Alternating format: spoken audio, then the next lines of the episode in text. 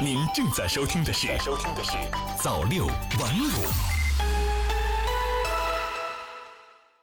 新华视点微博消息：五月份，统筹推进疫情防控和经济社会发展成效继续显现，复工复产复商复市全面推进，生产需求继续改善，就业物价总体平稳，积极因素逐步增多。国家统计局新闻发言人傅林辉十五日介绍，经济继续呈现恢复态势。总体上符合预期。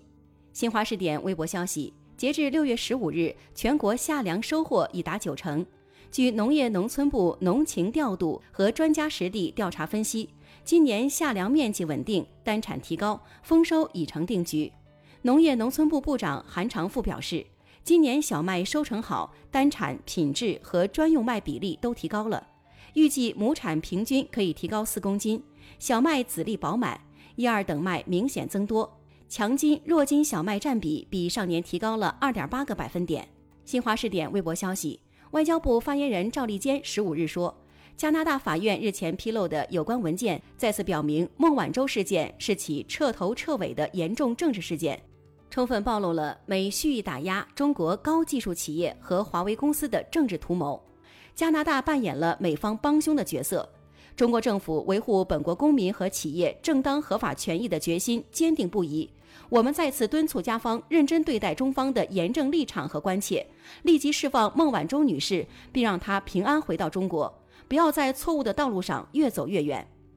新华社北京六月十五日电，近日，国家新闻出版署印发关于进一步加强网络文学出版管理的通知，其中要求严格规范登载发布行为。实行网络文学创作者实名注册制度，在平台上明示登载规则和服务约定，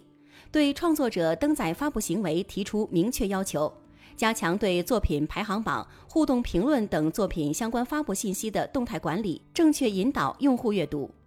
新华社西昌六月十五日电，中国卫星导航系统管理办公室十五日透露。我国北斗三号全球卫星导航系统最后一颗组网卫星发射窗口定为六月十六日十时十一分至十时五十分，瞄准窗口前沿实施发射。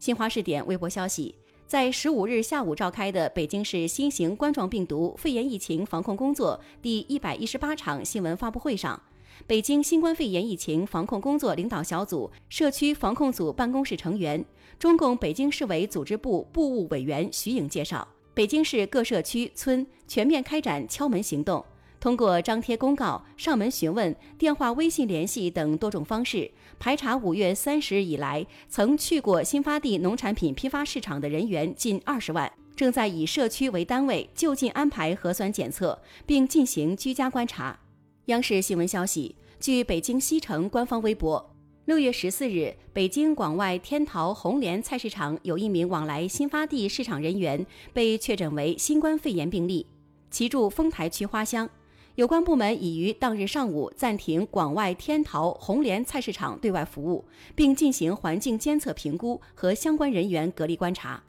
五月三十日以来。凡是到过天桃红莲菜市场的人员，请主动向居住地社区报告，并自觉进行居家观察，社区会进行全面筛查。新华社济南六月十五日电，山东省委新冠肺炎疫情处置工作领导小组指挥部办公室十四日下发通知，要求采取严格进口海产品相关管理。高风险区入鲁需做三次核酸检测等措施，进一步抓紧抓实抓细疫情常态化防控。新华社香港六月十五日电，叛国乱港四人帮之一的黎智英、反中乱港分子李卓人等十五人，因被控参与组织未经批准的集结等罪，十五日在香港西九龙裁判法院提堂。法院宣布，该十五人涉嫌参与。组织或煽动他人参与未经批准集结的案件，押后至七月十五日处理。当日，数十位香港市民在西九龙裁判法院大楼外举着写有“法律严惩黑暴黑手，反毒反奸，国安港安”的标语，高喊“起诉汉奸黎智英，严惩卖国贼”等口号，呼吁法院彻查黎智英等人。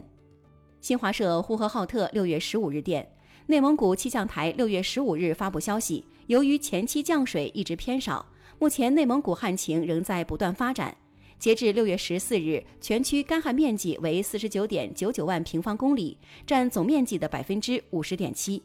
新华社银川六月十五日电，为充分发挥市场在人才资源配置中的决定性作用，鼓励社会力量参与引才活动，宁夏将对引才贡献突出的中介机构和个人给予一万元至十万元奖励。新华社南京六月十五日电。从二零二零年一月一日开始，长达十年的长江禁渔令开始实施。目前，禁渔令实施已近半年，但新华视点记者近期暗访发现，长江偷捕鱼类现象并未禁绝，特别是江鲜仍在暗中交易，有的一公斤能卖六千元左右。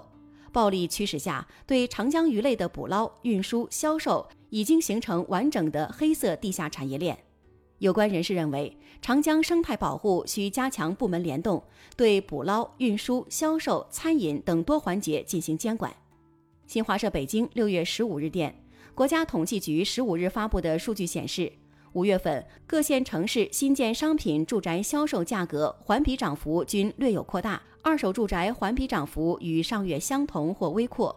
专家表示，房地产市场持续复苏，价格略有上涨。但仍保持在合理区间，窄幅波动。各地应继续落实稳地价、稳房价、稳预期目标，保持房地产市场平稳健康发展。新华社拉萨六月十五日电，拉萨城投足球俱乐部有限责任公司日前发布公告称，俱乐部决定解散拉萨城投足球队，并退出中国足球职业联赛。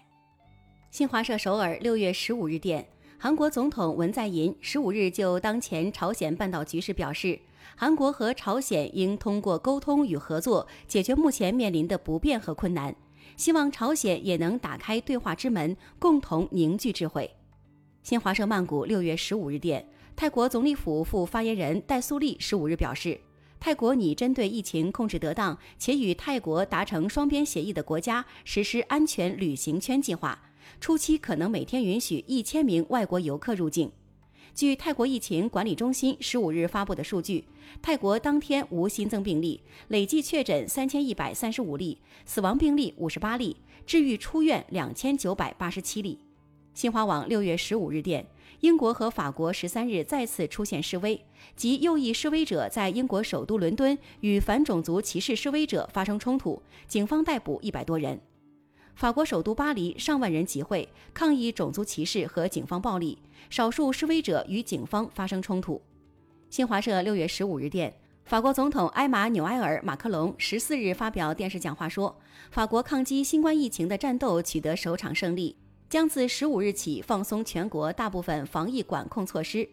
马克龙说，新冠疫情暴露了法国的缺陷和弱点。他将在剩余两年任期里致力于推进法国经济复苏，强化经济自主性。早六晚五，新华媒体创意工厂诚意出品。